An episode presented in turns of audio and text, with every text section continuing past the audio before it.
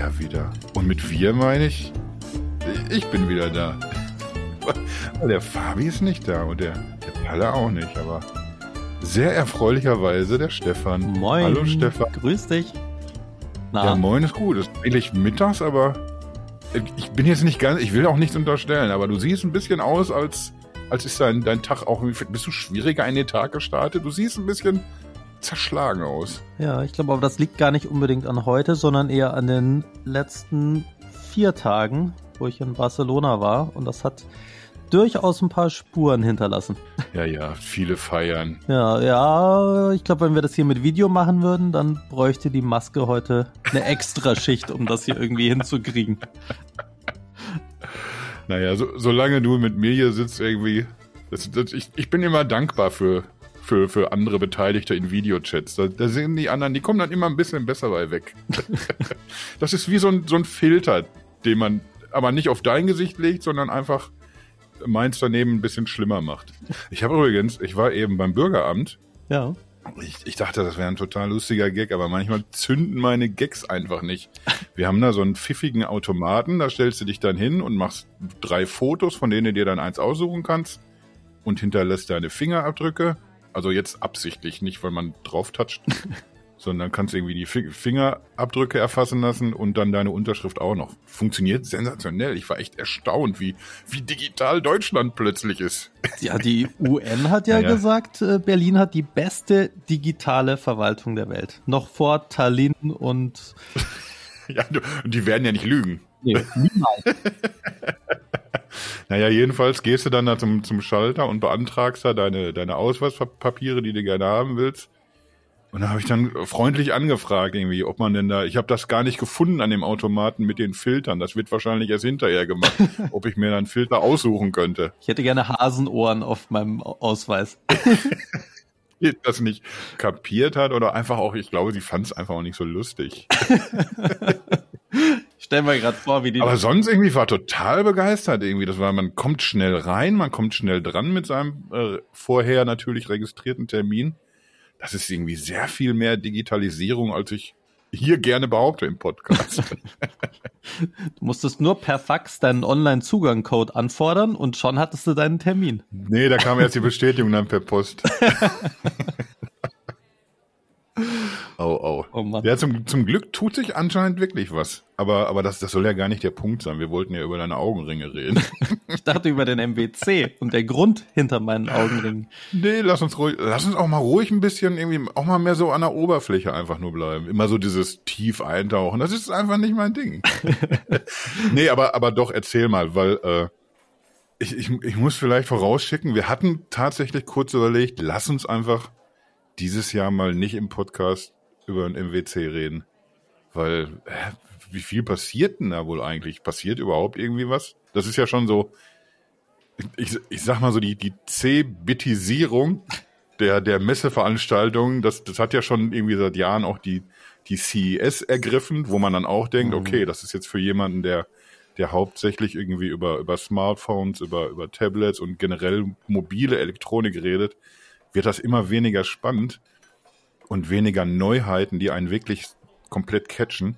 Und ich habe das Gefühl, dass man das beim, beim MWC irgendwie auch so, so ein bisschen ja, befürchten muss, dass das so diese ganz große Smartphone- und Revolutions-, dies, das Geschichte ist vielleicht auch auserzählt. Und dementsprechend waren wir mal an dem Punkt, ja, vielleicht müssen wir gar keine Folge machen. Aber jetzt habe ich ich lese ja ganz gerne mal bei Nextpit rein, muss ich zugeben. Also auch mal die Artikel, die nicht ich geschrieben habe.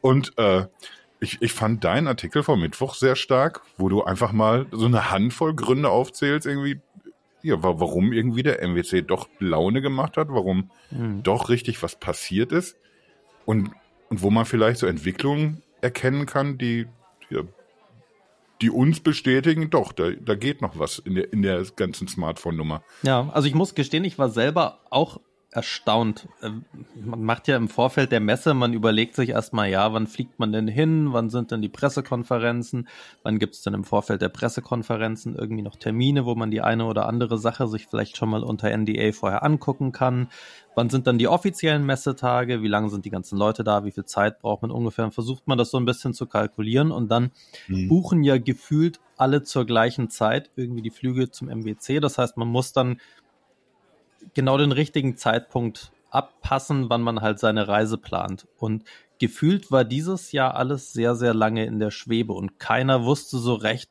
boah, machen wir jetzt was, wird es irgendwie spontan und ganz viele Daten zu den Pressekonferenzen, die normalerweise schon Wochen oder Monate vorher kommen, die kamen irgendwie so ein, zwei Wochen vorher und alle haben sich dann so ganz last minute gemeldet. Mhm. Und das war so der erste MWC nach Covid und irgendwie war sich keiner so richtig sicher, so können wir das überhaupt noch mit messen? Machen wir das eigentlich noch oder nicht mehr? und dann haben irgendwie alle Last Minute beschlossen, ja, das machen wir jetzt doch. Und dann waren am Ende doch eigentlich fast alle da. Es gab einen Haufen große Pressekonferenzen, so richtig mit tausend Leuten in einem Saal. Und das war dann doch wirklich wieder so wie eine Messe vor drei, vier, fünf Jahren. Und unterm Strich waren auch echt viele da und es gab auch echt viel zu sehen. Also ich muss sagen, ich war positiv überrascht und ich muss sagen, ich wäre eigentlich gerne auch noch länger geblieben. Ach ja, jetzt, jetzt nach, nach meiner Geschichte, ich war im Bürgeramt wegen Ausweispapieren und du erzählst, wie schön es da wieder gewesen ist, fällt mir auch der Zusammenhang wieder ein zwischen beidem, dass ich ja, dass ich ja auch auf dem letzten Drücker hätte nach Spanien fliegen können, wenn ich einen nicht abgelaufenen Ausweis hätte. Können wir auch selber ins Gesicht boxen jetzt nachträglich. Hätten dich sonst einfach irgendwie über die Grenze schmuggeln müssen. Naja. Ich weiß gar nicht, wie das ist. Da braucht man ja, es sind tatsächlich, ich habe auch mit etlichen gesprochen, es sind auch manche mit dem Zug nach Barcelona gefahren. Da gibt's jetzt, ähm, gibt's jetzt wohl einige Zugverbindungen, mit denen man da ganz gut hinkommt. Und ich glaube, da wärst du gar nicht kontrolliert worden. Ja, das sagst du mir jetzt natürlich. Ja. ist die Frage, wie viel günstiger wäre das vielleicht dann sogar, weil du hast es ja eben gesagt, irgendwie die Leute stürzen sich ja dann alle drauf, um dann zufällig auch zu, zur gleichen Zeit natürlich vor Ort zu sein. Ist ja nicht so wie so eine Urlaubssaison, wo man mal irgendwie so ein Zeitfenster hat von zwei, drei Monaten. Da wollen sie ja dann irgendwie alle. Und ich, also ich hab's nur noch so im Kopf irgendwie, egal ob du eine Bude anmieten willst oder ob du einen Flug brauchst irgendwie.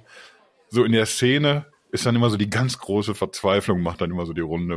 Und, ja. und diese ganzen heruntergeklappten Kinnladen, wenn man sich die Preise so anguckt. Vielleicht ist ja echt der Zug da allein auch schon deswegen eine, eine schöne Alternative. Ich behalte das einfach mal im Hinterkopf für 2024 mit meinen gültigen Ausweispapieren.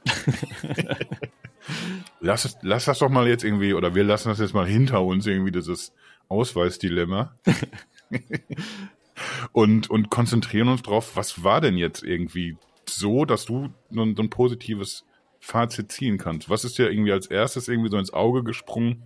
War es ein bestimmtes Gerät oder eine bestimmte Technologie? Also eins, was ich ganz spannend fand, war, ähm, es gibt richtig viele Foldables. Also es war zum Beispiel Oppo war mit dem Find N2 Flip da, das kannten wir schon seit einer ganzen Weile. Ähm, genauso wie Honor mit dem Magic VS, mhm. ich mir noch nicht sicher bin, ob das VS oder römisch 5S sein soll, aber also da merkt man, da passiert was und die Geräte sind auch inzwischen, die werden echt cool. Und ich hoffe, dass das Samsung so ein bisschen unter Zugzwang setzt, weil das Fold 4 und vor allem das Flip 4, die waren halt sehr uninspiriert. Das war so, naja, okay, es ist halt irgendwie wieder jetzt August, September, wir brauchen ein neues Fold, ein neues Flip und jetzt machen wir halt hier und da mal irgendwie ein bisschen was neu. Mhm. Aber das war so richtig uninspiriert, fand ich letztes Jahr. Und ich hoffe, dass die Foldables jetzt einfach nicht mehr so Exoten werden, sondern halt äh, sich als tatsächlich Geräteklasse etablieren, wo alle Hersteller mit dabei sind und wo dann Hersteller wie Samsung, die da die Pioniere waren, wo die dann gezwungen werden, ja, wir müssen uns jetzt echt mal wieder anstrengen, sonst ist Schluss mit über 90 Prozent Marktanteil, den sie aktuell in Deutschland haben. Ja, sehr guter Punkt. In dem Zusammenhang gab es ja auch noch ein paar andere Ankündigungen. Also OnePlus hat gesagt, wir kündigen an, dass wir auch ein Foldable ankündigen. Das war so ein bisschen Nothing Phone-mäßig. Ich weiß nicht, ich war, ich war am Stand von OnePlus und dann hieß es irgendwie, ja, jetzt um zwölf ist die Ankündigung, es kommt irgendwas mit Foldable und dann saßen sie da alle auf der Bühne und alle irgendwie dicht geschart und haben gewartet, jetzt zieht er das OnePlus Foldable aus der Tasche und dann hat er nur gesagt, naja, okay, wir machen auch mal ein Foldable und alle so, ah, okay. Also ich fand es so ein bisschen underwhelming. Vielleicht habe ich auch zu viel erwartet. Und sonst, ja, Motorola war da, die haben, haben ja das äh, ein faltbar, ein rollbares Smartphone vorgestellt oder ein mhm. Smartphone mit rollendem Display und auch ein Notebook mit rollendem Display. Und ähm, das ist auch. Sah das denn praktikabel aus einigermaßen?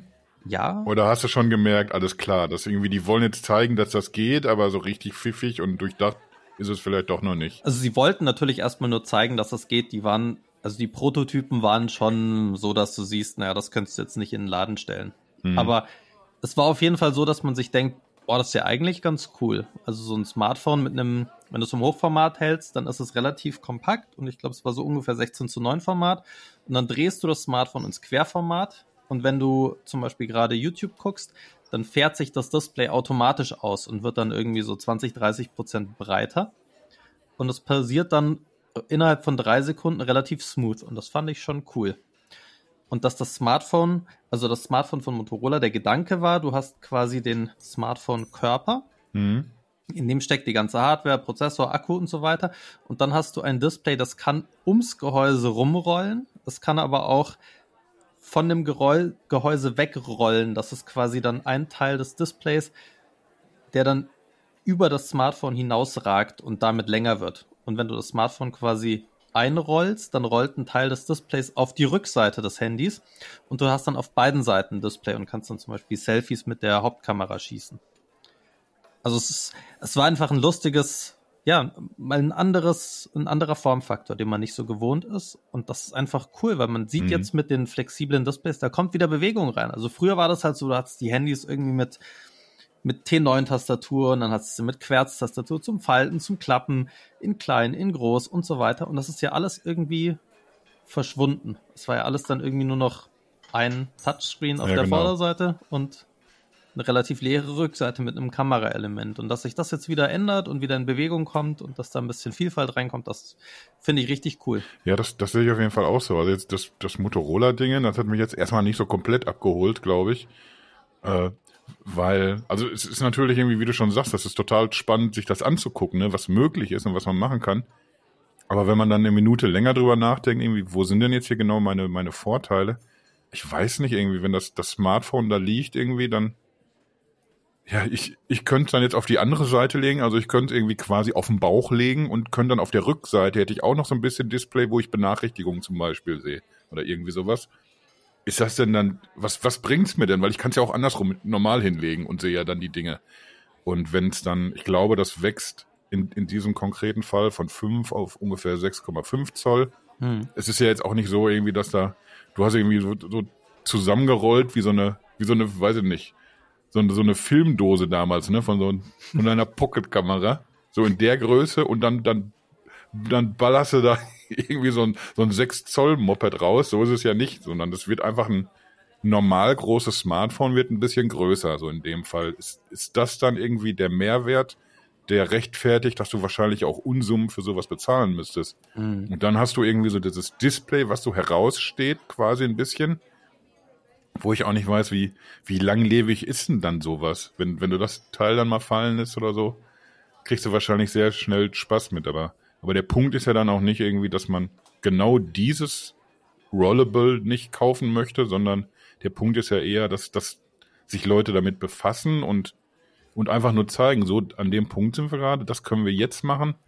Und, und daraus entwickeln sich einfach irgendwie sehr viele Ideen. Irgendwann mal hat auch, haben auch die Leute gedacht, irgendwie, ob, ob Samsung sie nicht mehr alle am Zaun hat hier mit so einem Riesendisplay von 5,3 Zoll. Was für ein Riesenmonster und ein Stift noch dabei. Was ist denn jetzt hier wieder los? Und dann waren dann irgendwann so diese Fablets geboren. Das, das war auch so ein unfassbares Kunstwort einfach. Ja, und ja. mittlerweile irgendwie ist das keine, ist das ja einfach schon lange keine Produktkategorie mehr, sondern Smartphones sind einfach so groß. Es ist dann eben so ein Und ich glaube, auf, auf diesem Weg sind wir jetzt irgendwie, wenn man sich so den MWC jetzt anguckt dieses Jahr, so ein, so ein Stück näher gekommen, dass das irgendwie so, wie du jetzt auch gesagt hast, irgendwie, dass einfach so diese Foldable-Breite irgendwie wächst.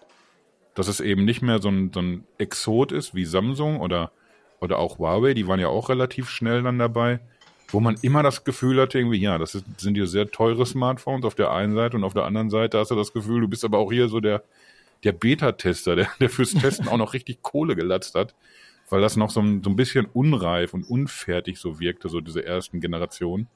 Ja, und jetzt funktioniert das irgendwie. Natürlich kannst du dich immer noch so beschweren, dass, ach, die Falte sieht man ja aber doch noch irgendwie so ein bisschen oder so.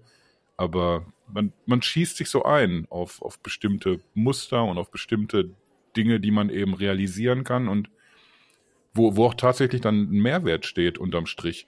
Und ja, wenn dann jetzt noch mehrere Hersteller auf diesen Zug aufspringen, doch, dann ist das deutlich spannender, als wir das der, der Smartphone-Welt in den letzten Jahren irgendwie so unterstellt haben, wie sie sich entwickelt.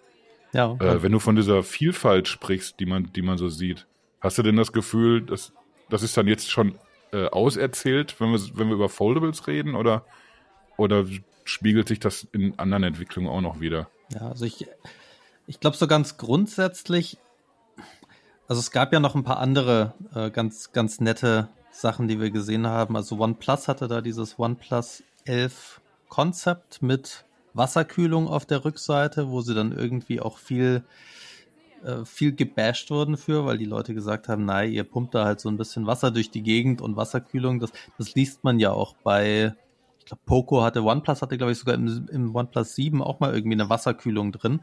Und alle haben irgendwie so ein bisschen draufgehauen, so ja, ihr macht jetzt hier ein Konzept und eigentlich kann es ja gar nichts und es kann nur zwei Grad, aber tatsächlich hat OnePlus da schon ein bisschen was anders gemacht, finde ich. Und zwar haben die ähm, tatsächlich eine Pumpe, die da Wasser durchs Gehäuse pumpt. Und bei den anderen Smartphones, die mit Flüssigkeitskühlung geworben haben, da war das dann immer eine, so eine Vapor Chamber oder eine Heatpipe oder sowas. Da mhm. ist zwar Flüssigkeit drin, aber da wird keine Flüssigkeit im Kreis gepumpt, sondern verdampft halt höchstens ein bisschen oder bewegt irgendwie durch Kapillarkräfte Wärme. Und bei dem OnePlus 11 Concept, da wird tatsächlich Wasser im Kreis gepumpt mit so piezoelektrischen Membranpumpen und also das ist schon was Neues. Und ja, natürlich ist es ein Konzept und äh, ich glaube, Linus Tech Tips hatte auch ein Video zu und hat dann irgendwie gemessen und es bringt so einen Unterschied von zwei Grad unterm Strich und das ist jetzt alles gar nicht so wahnsinnig viel, aber es ist halt ein Konzept und die haben halt einfach mal was ausprobiert und was gezeigt und ich finde das, finde das ganz nett und das ist natürlich was Freakiges. Oder Lichteffekte an Smartphones. Also Nothing mhm. ist damit ja äh, ganz vorne mit dabei und hat mit dem Nothing Phone One da echt mit diesem Glyph-Interface was richtig Cooles gebaut. Da gab es dann von Unihertz mit dem Luna, hieß es, glaube ich, gab es auch so ein so ein Klon davon und äh, es gab jetzt von Realme das GT3, die auch irgendwie so, ein, so Lichteffekte auf der Rückseite haben. Ja, es ist halt irgendwie eine, eine bisschen bessere Notification-LED, die man halt vielfältig konfigurieren kann. Aber ja, es wird alles so ein bisschen vielfältiger und es wird, es geht alles so ein bisschen weg von einem Einheitsbrei und man hat so ein bisschen das Gefühl, dass die Hersteller doch halt versuchen, sich wieder auf ihre Zielgruppen mehr zu konzentrieren und nicht alle das Gleiche zu machen und nicht sowas Gesichtsloses für alle zu bauen, sondern vielleicht was, was sich so ein bisschen auf spezielle Zielgruppen richtet. Und es wird halt einfach, ja, alles ein bisschen bunter, ein bisschen unterschiedlicher. Ich fand auch. Finde ich ganz geil eigentlich. Ja. Weil ich, ich bin ja auch irgendwie einer der ersten irgendwie immer vorne dabei, wenn es darum geht, das, das Smartphone zu bashen. Wie langweilig ist denn das geworden? Da haben wir einfach schon auch sehr früh irgendwie, da war ich damals noch, noch woanders an Bord, habe noch bei Mobile Geeks geschrieben. Da haben wir schon das Gefühl gehabt, irgendwie, das ist aber auch hier durch die Nummer eigentlich. Mhm. Da passiert auch tatsächlich nichts mehr. Ich habe dir eben noch von einem Sternartikel erzählt, der jetzt auch aktuell zu dem Event in Barcelona veröffentlicht wurde. Und das, was da so drin steht, von wegen, ja, die Displays werden immer ein bisschen heller und die, die Kamera macht immer ein bisschen bessere Fotos, der Prozessor ein bisschen flotter. Das sind halt eben genau die, die Geschichten, die wir eigentlich auch seit sechs, sieben Jahren schon irgendwie so erzählen im Grunde. Ja. Und äh, ich, ich glaube sogar tatsächlich, dass das beides stimmt, dass das stimmt und dass genauso das stimmt, was, was du beobachtet hast dass also du, du kannst dich als Hersteller vielleicht nicht mehr nicht mehr so in, in Szene setzen, wenn du, wenn du einfach nur einen Prozessor hast, der jetzt irgendwie ein bisschen höher taktet und ungefähr so viel schneller ist, dass es nur im Benchmark-Test feststellen kannst und mit Sicherheit nicht, wenn du eine nutzt. Und wenn du eine, eine Kamera einsetzt, die, die sehr gut ist und dann guckst du dir das, das Nachfolgemodell an, dann hast, hast du eben eine Kamera, die auch sehr gut ist und vielleicht noch ein bisschen besser und dann, dann ist der Unterschied vielleicht mit Mühe und Not erkennbar, wenn du exakte Kopien nebeneinander legst von, von deinen Fotos. Mhm. Und dann kann man sehen, ja, doch, da tut sich noch was. Vielleicht ist das tatsächlich so auserzählt, dass man einfach da nicht mehr so, ja, so eine, so eine Innovationsrutsche erwarten darf, wo jedes Jahr irgendwie, wo einfach nur die, die Kinnladen runterklappen bei irgendwelchen Keynotes. Das ist dann vielleicht so. Und deswegen haben sich die Hersteller eben überlegt, ja, was machen wir denn jetzt stattdessen? Man hat akzeptiert, die Leute irgendwie, erstmal sitzt die Kohle nicht mehr so, so locker. Mhm. Die Geräte sind technisch sowieso schon längst stark genug, dass man sie irgendwie auch nicht jedes Jahr ersetzen muss, zwangsläufig. Also hat man das so ein bisschen verlagert irgendwie. Man, man unterstützt die Software einfach ein bisschen länger und musste sich dann irgendwie auf neue Sachen stürzen, irgendwie, wo man sich so, ja, so hervorheben kann oder absetzen kann von den Konkurrenten. Und dann sind wir wahrscheinlich bei den Geschichten, die du jetzt eben erzählst, dass man versucht irgendwie, wie kann ich denn jetzt vielleicht ein Gaming-Smartphone so herstellen, dass ein, Zocker da wirklich auch einen Mehrwert hat durch eine, durch eine andere Kühlung oder so. Was kann ich äh, optisch noch irgendwie realisieren? Ich, ich finde übrigens schon irgendwie selbst bei diesen Mittelklasse-Modellen, wenn, wenn du irgend so eine, so eine Poco-Gurke oder sowas, die einfach deutlich weniger kostet als die Flaggschiffe, über die wir reden hier gerade, wenn die einfach irgendwie so als Benachrichtigungssignal eben nicht mehr so ein irgendwo so ein LED-Pünktchen e hat über dem Display, was kurz aufflackert, sondern irgendwie so, ein, so einen sensationell schönen Ring zieht ums ganze Display. Das ist für mich ein Fest. Ja, ja. Ich glaube, manchmal gucke ich nur auf, auf ein dunkles Display in der Hoffnung, jetzt kommt hoffentlich gleich eine E-Mail oder irgendwas. Ja. Weil das sehr, sehr cool aussieht. Und äh, das, es ist eben irgendwie, das ist ein Gebrauchsgegenstand, aber es ist irgendwie auch immer irgendwie so, weiß ich nicht, ein Statussymbol, ein Mode-Gadget. Jeder gewichtet das ein bisschen anders. Und wenn wir uns eben beschwert haben, die sehen aber auch irgendwie so alle so gleich aus und plötzlich hast du irgendwie im, im Formfaktor wieder irgendwie mehr Möglichkeiten. Dann äh, Vivo hat irgendwie so ein, so ein Mittelklasse-Moped vorgestellt, auch was äh, so eine so eine Rückseite hat mit so einer irgendwie, irgendwie so eine, so eine UV-Beschichtung irgendwas, die reagiert dann irgendwie auf Sonnenlicht und du siehst dann äh, unterschiedliche Farben, je nachdem, was die Sonne gerade macht. Mhm. Hatten wir auch schon mal vor Jahren irgendwie solche, solche Effekte bei irgendwelchen Herstellern. Aber, aber das sind alles eben, eben Möglichkeiten, die, die du hast, um, ja, um, um einen anderen Weg zu gehen, um einfach was zu machen, was jetzt nicht jeder so hat. Und dadurch, dass denen das anscheinend aufgefallen ist, irgendwie, alles klar, wir verbauen ja alle denselben Prozessor, was, was ein Scheiß. Ja. Und jetzt haben wir auch noch alle irgendwie den, denselben Sensor in der Kamera oder, oder irgendwie sehr oft sind es halt irgendwie identische Sony oder sonst was Sensoren wahrscheinlich alle noch ein, ein, Panel, was entweder von LG oder, oder Samsung verbaut wird. Da musst du dir eben Gedank Gedanken machen, ne? wie, wie kann ich mich dann jetzt hier noch so ein bisschen absetzen? Und ja. anscheinend funktioniert es jetzt so langsam. Finde ich schon sehr cool. Ja, also da gibt es ja. auch tatsächlich, glaube ich, ein paar Smartphones, die noch richtig spannend werden. Also ich bin sehr gespannt auf das Vivo X90 Pro und auf das Honor Magic 5 Pro. Ich muss ja sagen, die das Honor Magic 5 Pro, da gingen ja vorher Bilder rum, die Renderings hatten wir irgendwie in den letzten Wochen schon alle gesehen hm. und ähm, ich fand, das sah schrecklich aus, aber ich hatte es dann, also so echt billig, aber ich hatte es dann ähm, während der Pressekonferenz hatte ich es in der Hand und das ist echt, es fühlt sich richtig gut an. Also ich finde es richtig cool. Es hat mir echt gut gefallen. Es ist anders als die anderen, als viele andere Smartphones. Ich fand zum Beispiel das Xiaomi 13, Xiaomi 13 Pro, das hatten wir schon äh, rund um Weihnachten mal in der chinesischen Version. Die fand ich relativ langweilig, aber das Honor Magic 5 Pro hat mir echt gut gefallen. Es fühlt sich super an. Die matte Rückseite ist echt cool. Und ich finde auch dieses Kameraelement deutlich weniger prollig als letztes Jahr, weil sich mit der gleichen Farbe nicht mehr so krass vom Gehäuse abhebt. Und auch Vivo, was die machen, das finde ich auch echt ganz cool. Also ich war letztes Jahr bei äh, Zeiss mal zusammen mit Vivo mhm. und habe mit den Leuten von ähm, Zeiss gesprochen und die machen da echt coole Sachen. Und ähm, zum Beispiel Zeiss rechnet ja Objektive, bevor sie die bauen. Also die setzen sich, wenn die ein Objektiv für, für eine richtige Kamera, also eine ausgewachsene Kamera bauen, die setzen sich ja nicht hin und schrauben da Linsen zusammen, sondern die rechnen das vorher. Und die gleichen Algorithmen, die sie benutzen, um ihre Objektive zu rechnen, die kommen auch zum Einsatz, um Bokeh zu rechnen.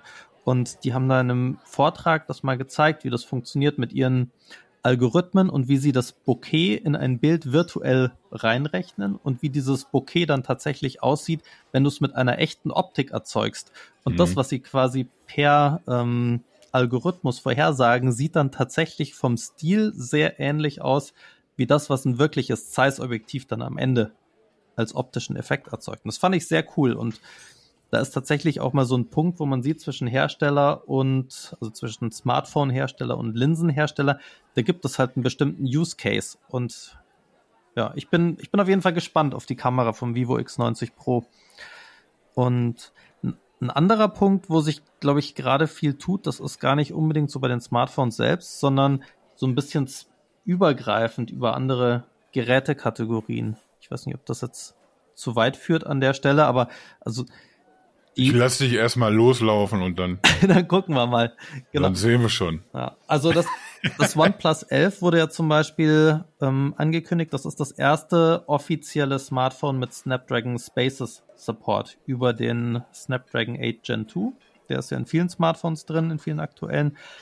Aber das hat von Qualcomm eben als erstes diesen Snapdragon Spaces Support bekommen, also diese Zertifizierung. Und das bedeutet, dass das OnePlus 11 quasi einer kompatiblen VR-Brille Rechenpower leihen kann. Aha. Und kann quasi der einem einer VR-Brille mit Snapdragon XR2, XR2 Plattform dabei helfen, ähm, Inhalte zu berechnen. Das ist ja irgendwie so die Frage immer, Gerade bei ähm, VR, bei sehr aufwendigen Anwendungen, wo berechnest du den ganzen Krempel? Berechnest du den bei den Endgeräten? Berechnest du den in der Cloud? Mhm. Ist es irgendwie eine Mischung aus dem? Und dann sagt man, Cloud Computing ist, wenn es in der Cloud passiert. Und dann gibt es das Gegenzug Edge Computing, wenn es halt lokal passiert, also da, wo die VR-Brille ist. Aber das heißt noch nicht unbedingt, dass es auf der VR-Brille selber passieren muss, sondern es kann eben auch auf einem anderen Gerät, was beim User ist, passieren. Und das geht dann eben zum Beispiel mit einem OnePlus 11 was du in der Nähe von dieser VR-Brille hast. Und dass du sagst, du kannst jetzt halt ein Smartphone, du hast ein Smartphone und das kann seine Rechenpower dann teilen mit anderen Geräten, die du in deinem Ökosystem lokal hast. Das ist ja geil. Das ist halt auch eine, eine coole Entwicklung, die da passiert. Das ist jetzt natürlich nichts, was man irgendwie bei dem Smartphone sofort sieht, wenn man es in die Hand nimmt, aber da passieren auch interessante Sachen. Und kann man das denn irgendwie freischalten, wenn man ein Gerät hat mit diesem Prozessor? Passiert das dann einfach, dass man sagt, alles klar, das Feature ist sowieso an Bord? Oder muss das dann schon irgendwie aktiv sein, äh, wenn es verbaut wird? Das weiß ich leider noch nicht. Aber ich glaube, das müssen wir so bald wie möglich mal rausfinden und austesten. So nämlich. Ja, und ich habe eben noch was, was gelesen. Äh, geht, geht vielleicht ein bisschen auch in die Richtung über die iSIM, was mir irgendwie vorher auch irgendwie nicht untergekommen ist. Äh, wir gewöhnen uns jetzt langsam an, an die eSIMs dass man halt nicht mehr irgendwie so Plastik einfach hin und her schicken muss dafür, dass man sein Telefon nutzen kann. Das, das klingt aber auch einfach komplett wie, wie außer Zeit gefallen, tatsächlich. Ja, und diese iSIM macht im Grunde genau dasselbe wie eine eSIM, nur dass, dass halt irgendwie kein, äh, kein Chip dafür verbaut werden muss extra, sondern dass es auch von Qualcomm automatisch irgendwie auf, auf dem SoC mitsitzt. Ja. Was nochmal wieder äh, Platz spart, Energie spart, Kosten spart, macht aber im Grunde genau dasselbe wie die eSIM. Und das ist halt irgendwie auch wieder sowas. Ne? Du hast dann so eine so eine Allzweckwaffe. Es ist einfach nicht, früher haben wir irgendwie, wenn wir, wenn wir Hands-ons gemacht haben, irgendwie, dann hat man geguckt, wie hoch taktet denn hier der, der, weiß ich nicht, wie viel Core das damals dann war. Und, und damit war dann eigentlich die SoC-Geschichte irgendwie so fast schon aus, auserzählt. Und ja. längst sind das, sind das einfach irgendwie so, so Wunderwerke, was da alles zusammenkommt. Und ja, das ISIM ist einfach nur noch ein, noch ein Haken, den wir setzen können, irgendwie, was, was irgendwie von Qualcomm im, im Snapdragon verbaut wird. Ja. Auch jetzt schon übrigens, was aber, wo ich auch nicht weiß, irgendwie, ist das denn schon, kann man das aktivieren oder muss das vorher aktiviert sein? Ich habe das Gefühl, wir müssen mal mit Qualcomm-Leuten nochmal reden. Ja. Und dann mal so, so, so ein bisschen mehr erforschen. Ich, ich überlege und hoffe, dass wir das vielleicht auf Rubens ein bisschen auslagern können. die Frage ist dann halt auch, was machen die Provider damit? Ich habe neulich mal irgendwie eine ESIM, wollte ich haben für, das kann ich mir, irgendein Testgerät, irgendeine Uhr war es, konnte ESIM und dann wollte ich da schnell meine ESIM quasi auf die Uhr übertragen. Ging aber nicht vom Handy, sondern ich musste dann über die Telekom per Post einen eSIM-Freischaltcode hm. bestellen oder sowas. Alter. Da habe ich mir gedacht, toll. Das hat jetzt genau, also abgesehen natürlich von einem kleinen Plastikstück, was dann keinen Müll erzeugt, sondern war nur ein Papierzettel, aber trotzdem musste noch was Physikalisches durch die Gegend geschickt werden. Da habe ich mir gedacht, na super. so viel besser ist das jetzt auch nicht.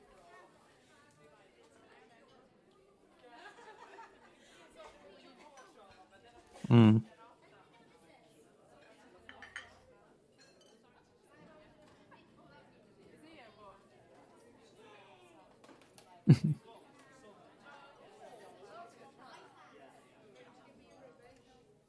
ja.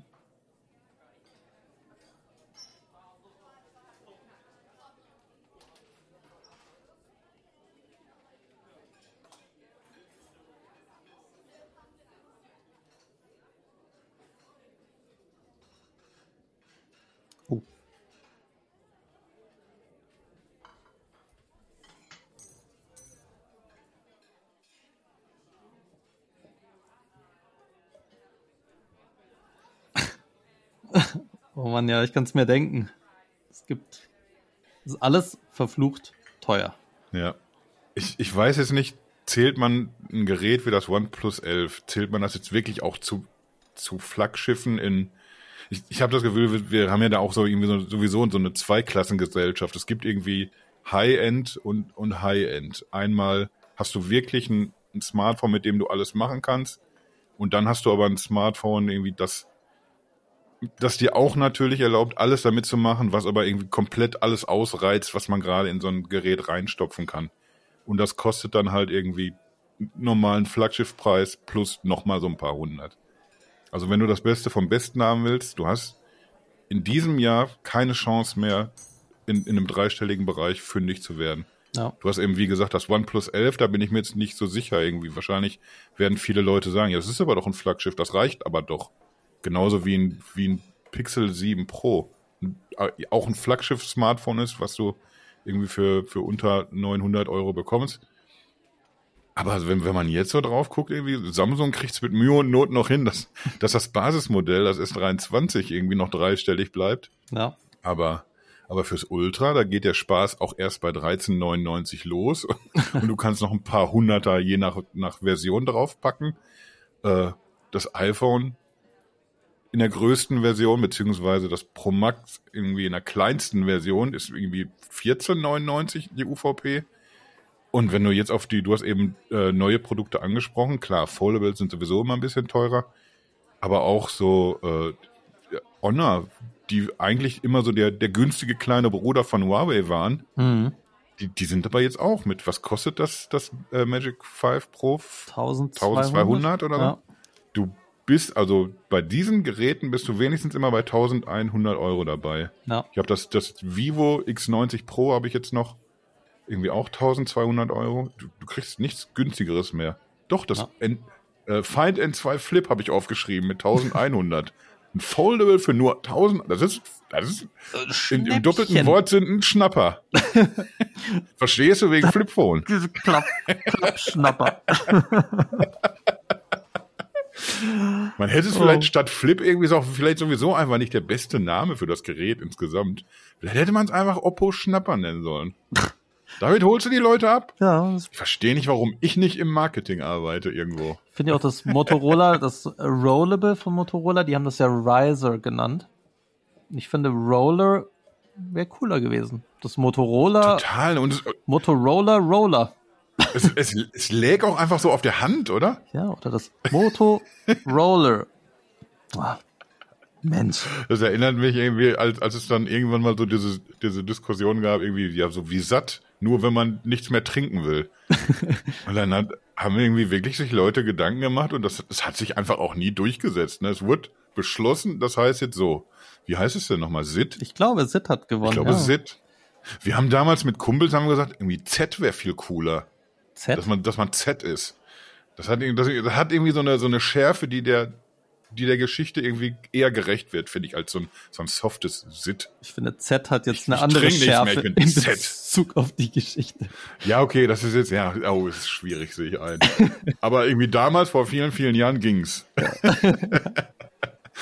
naja, da haben sie auf jeden Fall definitiv Potenzial liegen lassen. Aber ich wollte eigentlich jetzt gar nicht über so über die Nomenklatur reden bei, bei Smartphone-Namen. Das ist nochmal eine Geschichte, die können wir nochmal zu einem anderen Zeitpunkt aufbröseln. Aber, aber es ist tatsächlich so, ja, äh, du kommst nur noch vierstellig weg, wenn du das Gefühl hast, ich kaufe mir jetzt ein Smartphone, was jetzt State of the Art ist. Mhm. Was einfach das Beste ist, was der Hersteller, den ich ins Herz geschlossen habe, anbieten kann. Ja, ja. Ist das gerechtfertigt oder findest du, da, da überzieht jemand? Kann man irgendwie alles auch mit Inflation erklären oder was ist da los? Also ich glaube, ein Punkt ist, ähm, Menschen benutzen ja ihre Smartphones heutzutage tatsächlich auch länger. Und mhm. man kann sie ja auch guten Gewissens länger benutzen, weil tatsächlich jeder Hersteller, und ich glaube, da muss man Samsung mal explizit loben, die haben ja angefangen mit ihren Update-Politiken und zu sagen, hey, wir versprechen drei Jahre, vier Jahre Android-Updates, fünf Jahre Sicherheitsupdates und so weiter. Und da ziehen jetzt alle ja. anderen Hersteller nach. Also auch Honor, auch Xiaomi, die sagen inzwischen klipp und klar, wir versprechen so und so viele Jahre Android-Updates gibt's für unsere Geräte, so und so viele Jahre Sicherheitsupdates. Und ja, die Menschen benutzen ihre Smartphones länger. Du kriegst, findest inzwischen auch ganz viele Tarife, die nicht mehr ähm, über 24 Monate abgeschlossen werden, sondern über 36 Monate, weil die Geräte halt einfach länger halten. Und ähm, ja, die, da, da gibt es inzwischen auch, die Hersteller reden dann ja für solche Update-Versprechen, reden die immer mit Google. Und Google legt ja jetzt schon fest, wenn du mal Android 18 auf deinem Telefon installieren willst, dann muss das, das, das, das und das können. Mhm. Und die Hersteller sagen dann, okay, wir erfüllen die Spezifikation mit unserem jetzigen Gerät für Android 18. Das heißt, wir können dann versprechen, so und so viele Jahre Updates gibt's für unser Telefon. Das liegt ja nicht nur an den Herstellern, weil die dann sagen, ich habe jetzt keinen Bock da hier einen Programmierer das Update machen zu lassen, sondern es liegt auch daran, was Google eben für, ähm, ja, für System Requirements festlegt für die Updates.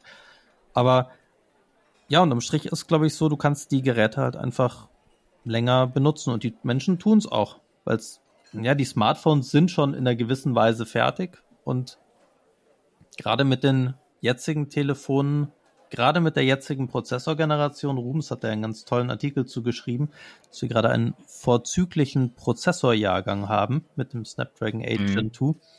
Äh, da halten die Dinger einfach echt lange und machen wenig Probleme. Ja, irgendwie sind wir, ich glaube, wir sind da wirklich so einer heißen Sache auf der Spur.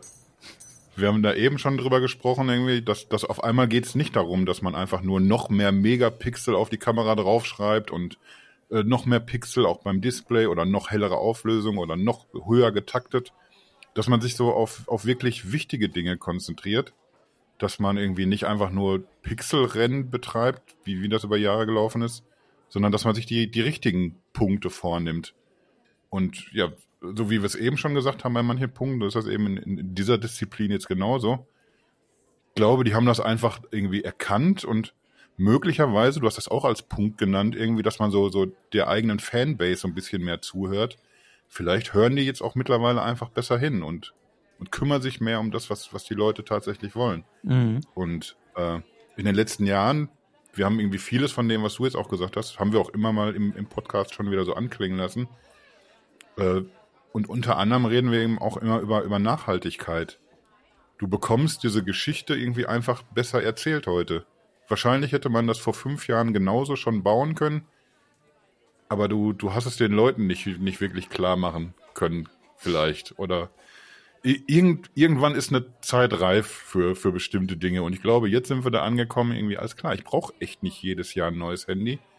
Und vielleicht macht es nicht nur deswegen Sinn, weil es ja auch teuer ist, sondern vielleicht macht es ja auch einfach Sinn, weil ich nicht noch mehr Rohstoffe verballer und, und solche Geschichten eben. Mhm. Und weil die Software das einfach auch hergibt, irgendwie, weil, weil, weil nicht mehr das, das Handy irgendwie fast so, dass man sich einen Kalender stellen kann, nach 23 Monaten und drei Wochen die Grätsche macht oder so. Es funktioniert alles einfach auch viel länger und du guckst vielleicht traurig auf irgendein Kamera-Feature, was es für dein Smartphone nicht mehr gibt, weil es zwei, drei Jahre alt ist. Aber, aber du kommst bestens durchs Leben mit einem Smartphone, was irgendwie ja 36 Monate auf dem Buckel hat mittlerweile. Ja. Wenn du keine Satellitentelefonie haben willst, dann musst du noch bis zur zweiten Jahreshälfte warten und dir ein neues Smartphone kaufen. Ich habe manchmal das Gefühl, wir lassen den Fabi hier künftig auch einfach weg, weil, weil das bei dir, das funktioniert mit diesen Überleitungen einfach besser. wir machen uns ja echt immer Mühe, dass wir uns vorher überlegen, was wollen wir denn alles irgendwie ansprechen. Ich habe auch Stefan sogar noch extra vorher irgendwie am Telefon habe ich, da habe ich dir noch erklärt, dass ich manchmal einfach eine, eine Katastrophe bin, irgendwie, wenn ich meine Struktur einhalten will. Dann, dann quatscht man 45 Minuten über den ersten von elf Punkten und staunt dann, dass man, dass man nicht alles untergebracht bekommt. Aber, aber ich habe das Gefühl, mit dir hier auf der anderen Seite, da ist richtig Zug drin heute. Nix gegen dich, Fabi, falls du das hörst. Hörst du eigentlich, Fabi, jetzt mal nur an dich, alle anderen mal weghören. Hörst du eigentlich unsere Folgen, wenn du nicht dabei bist? Das ist jetzt hier deine Chance, mir das zu beweisen. Darf natürlich dir jetzt niemand anders verraten, dass ich dich erwähnt habe. So, das war das. Äh, was war nochmal das Thema? Satelliten. Genau. Ja, was hat sich denn da getan oder was tut sich denn da? Mein letzter Stand war äh, erstmal Apple natürlich mhm. mit, mit dieser Notfallgeschichte. Ja. Und, und irgendwie wie fast jedes Mal, wenn wir irgendwie über irgendeine Innovation reden, Qualcomm. Genau, ja, Qualcomm, die waren tatsächlich sehr, sehr präsent auf dem MWC dieses Jahr, hatten auch sehr viele Unterveranstaltungen. Da gab es dann auch eine Snapdragon Satellite Veranstaltung, ein Roundtable mit ähm, einmal dem Francesco Grilli, ich hoffe, ich habe es richtig ausgesprochen, von Qualcomm und mit dem äh, CTO von Iridium. Und das fand ich sehr spannend. Da ging es nämlich ums Qualcomm Snapdragon und, und was wirklich so der Gedanke dahinter ist. Also grundsätzlich ist es natürlich erstmal sehr ähnlich wie bei Apple. Du hast ähm, die Möglichkeit, die Iridium-Satelliten anzufunken, musst dann mit den zukünftigen Smartphones, die das können, auch direkt auf diese Satelliten zielen, musst halt einen erwischen. Und dann kannst du grundsätzlich mal Notrufe absetzen und kannst quasi so eine Session mit dem Satelliten von dir aus initiieren. Und sobald diese Session aktiv ist, checkt das Handy dann auch nach Antworten. Mhm. Und du kannst dadurch dann auch in Gebieten, in denen keine ähm, terrestrische Mobilfunkverbindung möglich ist, kannst du mit dem über den Satelliten quasi einen Notruf absetzen. Und ja, das ist äh, ist natürlich wie bei Apple, ist eine spannende Idee und äh, kann auf jeden Fall in manchen Situationen Leben retten. Was Qualcomm ein bisschen anders, also sind erstmal vielleicht, es sind viele Sachen sind noch ein bisschen in der Schwebe, wie es dann tatsächlich aussieht. Also das Feature soll im frühen zweiten Halbjahr in den ersten Geräten zum Einsatz kommen. Also vielleicht ist da irgendwie das Flip und das Fold könnten vielleicht Kandidaten sein, wo wir das mal sehen, aber so ganz offiziell gibt es da noch keine, noch keine Ankündigung, welche Geräte es sein werden. Also Qualcomm hat nur gesagt Early H2. Ähm, Wird das denn dann genauso angepriesen, wie wir es jetzt von, von Apple auch kennen? Also wir, ich, ich, ich spule jetzt einfach mal vor auf irgendeine September-Keynote von, von Samsung und dann sehen wir irgendwelche Outdoor-Menschen, die in, in den Rocky Mountains unterwegs sind und just nach dem Sturz in irgendeine Schlucht doch noch ihr Leben retten, indem sie da so, so einen Notruf absetzen. Also wird das, wird das so sehr, ach, das ist ja fast schon wieder ein geplanter Wortwitz, Nische. wird das wieder so eine, wird das wieder so eine Nische einfach nur einnehmen, die dann aber irgendwie sehr spektakulär vermarktet wird oder zeichnet sich schon ab, dass das über so diese, diese Notfall-Cases hinausgehen wird? Ja, das ist tatsächlich noch, das ist tatsächlich eine super gute Frage. Ich muss an einer Stelle noch mal kurz zurückrudern. Es gibt nämlich ein paar Hersteller, die haben das bereits irgendwie angekündigt, sind da als Partner schon angekündigt, aber Samsung war da nicht dabei. Also vielleicht ähm, gibt es tatsächlich nichts von Samsung.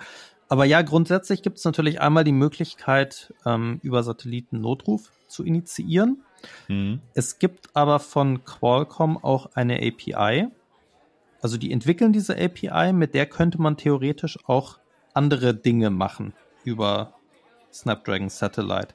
Was Google mit dieser API dann macht, ob die die freigeben für Third-Party-Entwickler, das ist aktuell noch nicht bekannt.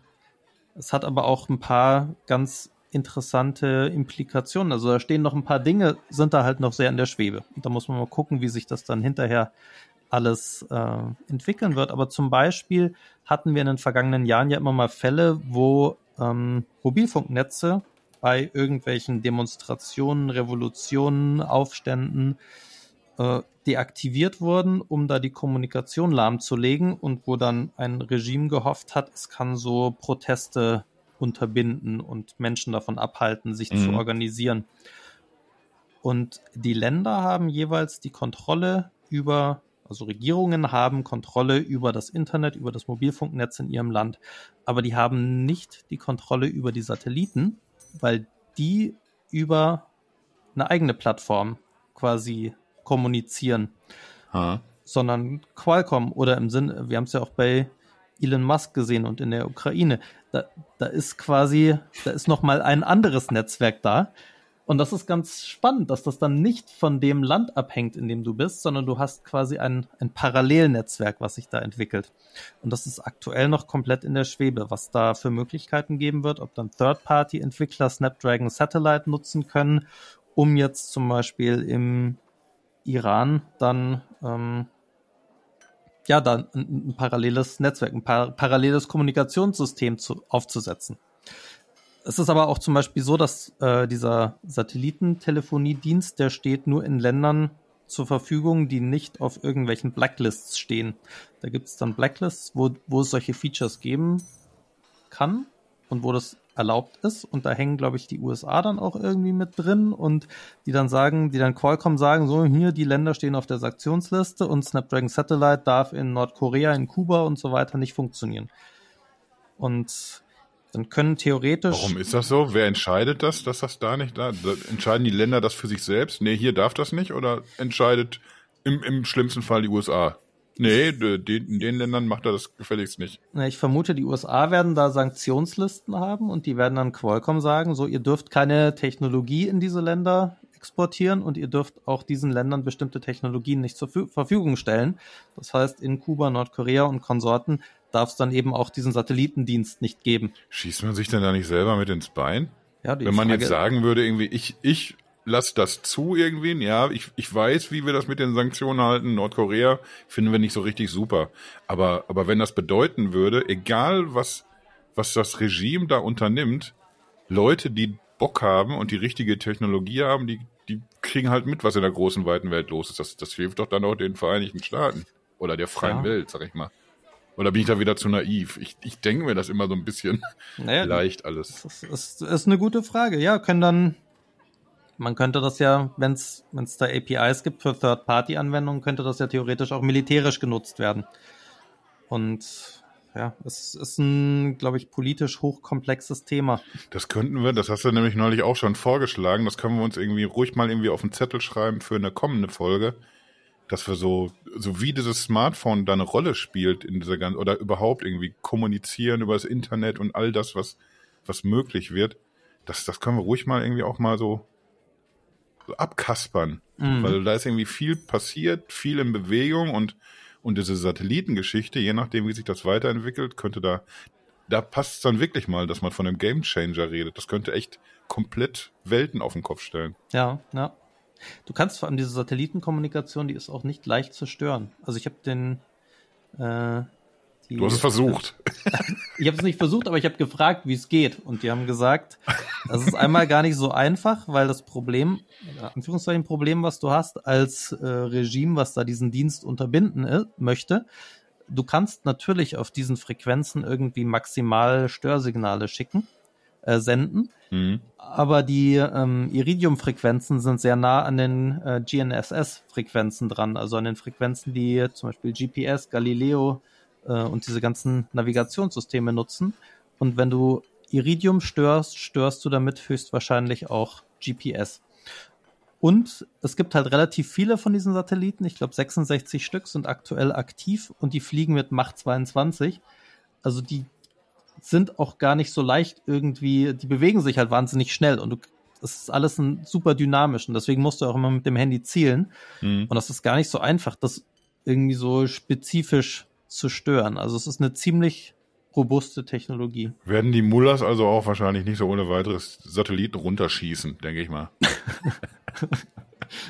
Das wäre immerhin auch noch eine Option. Einfach die, einfach die Satelliten runterpflücken. Ja, ich glaube, man macht Aber 22. das, das gilt ja dann auch irgendwie mit. Ja, da, da musst du schon die richtige Technologie natürlich dafür. ja. Naja. Sehr komplex, du hast recht, du hast recht. Ja, aber auf jeden Fall super spannend, was, was da passiert.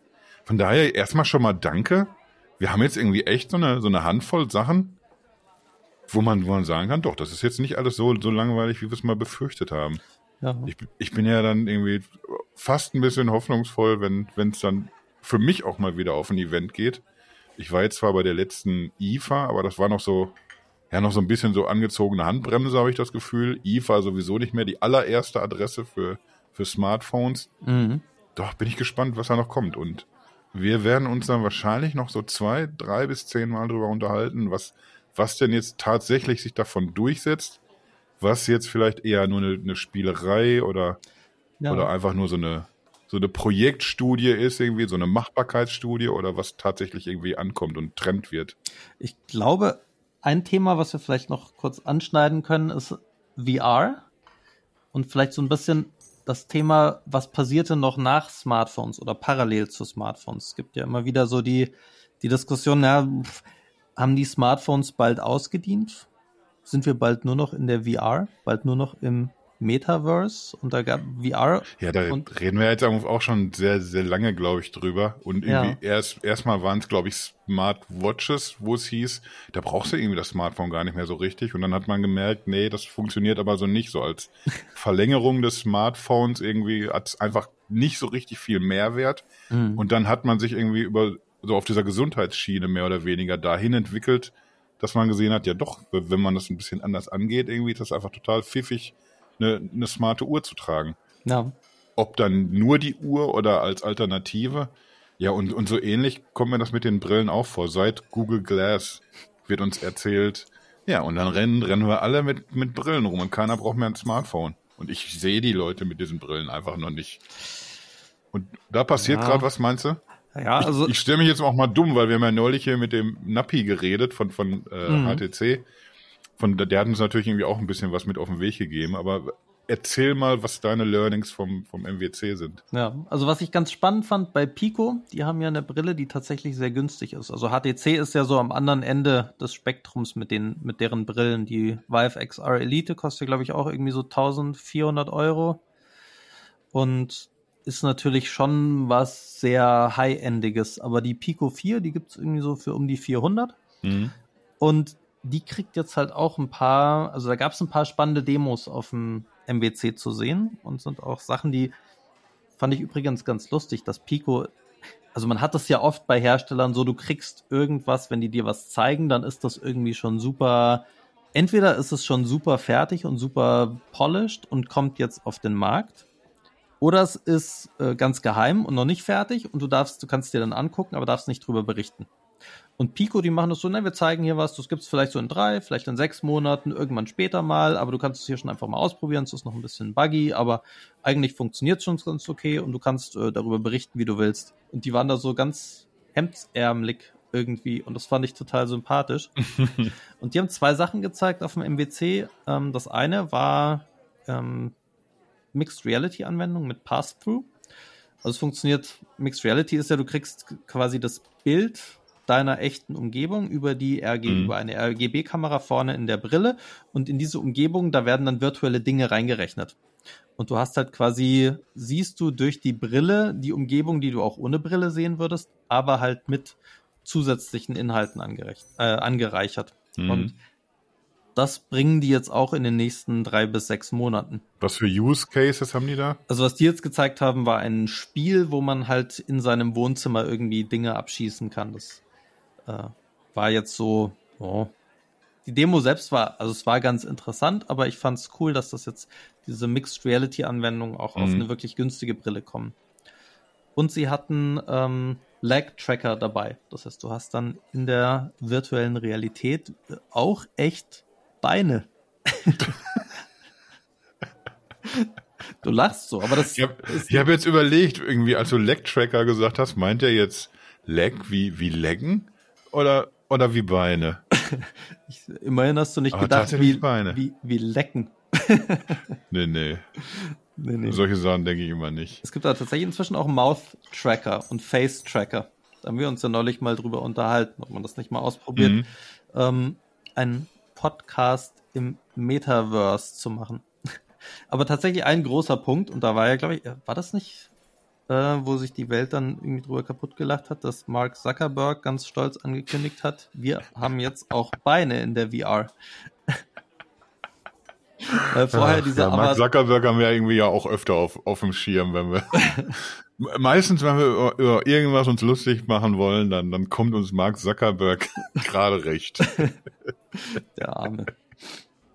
Ja. Aber also das fand ich ganz spannend. Und die Vive XR Elite gab es natürlich auch zu sehen. Die hatten einen riesen Aufbau, haben viele, viele Sachen gezeigt. Man muss natürlich sagen, die Vive XR Elite ist qualitativ besser als die Pico 4. Aber sie kostet halt auch einfach das Vierfache. Die Pico 4, die gibt's aber jetzt auch schon eine Weile, ne? Seit letztem Jahr. Ja. Haben die irgendwas erzählt, wann dann eine, eine neue Brille kommt? Nee, dazu gab es keine Infos. Aber so lang gibt's die, glaube ich, auch noch nicht, oder? Hm, November, Oktober? Ja, guck, halbes Jahr. Mensch. Wir, wir haben März, Mensch. Ja, Das ist fast schon sommerlich. Xiaomi hat seitdem schon mindestens 50 neue Smartphones veröffentlicht, inklusive dem Pro Plus 5G und demnächst auch in der Pro Plus 5G Satellit-Version. Ja, das, ohne Scheiß, wir müssen echt mal so eine, eine, Folge müssen wir irgendwann mal aufnehmen, wo wir uns einfach nur über lustige Smartphone-Namen en- entweder lustig machen oder aufregen. Oder beides von mir aus auch. Ich weiß nicht, wo das noch manchmal hinführen soll. Mein Favorit. Aber zumindest, ich, ich glaube, so, so langsam gewöhnt man sich das an 5G zumindest schon mal wieder wegzulassen, ne? Ja. Wenn es irgendwie überall drin ist, dann kann man es irgendwann tatsächlich weglassen. Ja. Ja, und dann werden sie wahrscheinlich einfach nahtlos dazu übergehen, satt dran zu hängen. Genau. Also nicht wie SIT, sondern wie Satellit. Ja, Immer schön nochmal so zum Ende nochmal die, die schlechtesten Gags von, von vor 20 Minuten nochmal wieder aufgreifen. ja, Da, damit sind wir hier groß geworden. genau. Mein Alltime Favorit unter den schlimmsten Produktnamen ist und bleibt aber der Razer Kraken Hooligan E-Panda. Was ist das für meine Güte? Ja, ja, manchmal irgendwie denkt man sich aber auch echt, wie, wie kommt ihr denn drauf? Ihr, müsst doch getrunken haben da im Marketing. Das, Ja. das gibt's doch alles nicht. Da gab's doch irgendwie, früher gab's auch doch mal irgendeine so eine, so eine App oder ein Tool oder so, da konnte man, konnte man sich so, so Namen irgendwie so beliebig generieren lassen. aus, aus verschiedenen Xperia plus Ultra Pro. ja. Unfassbar. ja. Ich bedanke mich bei dir. Ich habe zu danken. Ich habe immer das Gefühl, dass es immer das. Es ist qualitativ, es ist immer ein Sprung. Und damit will ich nicht, nicht Palle oder Fabi schlecht machen, aber, aber mache ich damit. Also es ist mir schon noch bewusst. Aber ich glaube, es ist einfach ein bisschen anders. Das auf jeden Fall. Du, du kriegst, glaube ich, das immer noch so ein bisschen anders kommuniziert, als, als wir das manchmal so hinbekommen. Ich bin da irgendwie, du, du sagtest eben irgendwie so hemdsärmlich. Manchmal komme ich mir auch so ein bisschen so, so hemdsärmlich vor. So irgendwie, der will immer auch irgendwie, der kümmert sich, dass er irgendwie viel mitkriegt, aber, aber wenn es dann jemandem erklären muss, dann, dann scheitert er manchmal so ein bisschen. Manchmal wird's dann, dann fehlt mir auch mal hier und da eine Vokabel. Du hast die immer alle parat. Also, ich habe hin und wieder mich dabei ertappt, auch in der heutigen Folge. Mein lieber Schwan, wie packt der sich das denn alles drauf? Wir haben angefangen, die Folge damit, dass wir uns irgendwie über deine, deine Ringe unter den Augen lustig machen. Was ja auch irgendwie, äh, du hast tatsächlich noch an diesem Artikel geschrieben, noch im Flieger nach Hause nachts, damit der dann irgendwie am nächsten Morgen rausgehen konnte. Ja. Erstmal Dankeschön auch dafür. An Antoine und dich irgendwie. Ihr habt das echt gerockt da irgendwie in, in Barcelona. Aber ohne dem Backup und ohne dem Support wäre es auch niemals möglich gewesen. So Also nämlich. Daher muss ich den Dank auch mal komplett zurückspiegeln. Man muss auch sagen, dass die Kollegen in Deutschland und in überall auf der Welt, wo sie denn sitzen, auf den Philippinen und in Malaysia und im Kongo, die haben uns fantastisch unterstützt. Und es war wirklich ganz toll. Ein sehr guter Freund, ich will seinen Namen nicht sagen, aber er wohnt in Bremerhaven. Der würde wahrscheinlich jetzt wieder sagen, "Da haben sie sich zum Schluss nochmal wieder schön gegenseitig die Eier geleckt. So ungefähr, weißt du? Wenn wenn man sich so diese Komplimente so um die Ohren haut. Aber es ist tatsächlich so. Ich genieße das irgendwie. Ich habe das irgendwie auch schon oft genug ja immer mal gesagt irgendwie. Äh, wie wir miteinander umgehen. Bin ich echt happy mit. Und nicht zuletzt ermöglicht sowas ja dann auch, dass wir irgendwie so miteinander umgehen, wie wir das eben tun. Ja. Dass du jetzt heute hier sitzt, wenn der Fabi in eine Weltgeschichte rumfliegt, beim Christian, in London nämlich, dass du kurzhand einspringst. Ja, und wie gesagt, Augenringe hin oder her. Du hast aber irgendwie all dieses geballte Wissen, was man, was man in dich reingekippt hat in Spanien, alles hier locker mal aufbereitet. Hut ab dafür.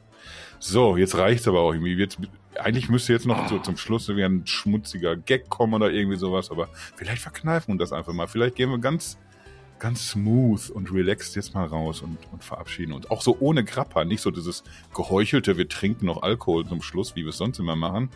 Einfach mal so, danke, danke auch allen, die zugehört haben und, und jetzt, jetzt hier zuklappen. Ja. Genau. Tschüss. Tschüss. Und Witz zum Abschluss. Fallen eine Schlange, ein Schaf und eine Trommel von der Klippe. War dumm. Alter. Wir, wir überlegen uns nachträglich noch, ob wir das rausschneiden oder nicht.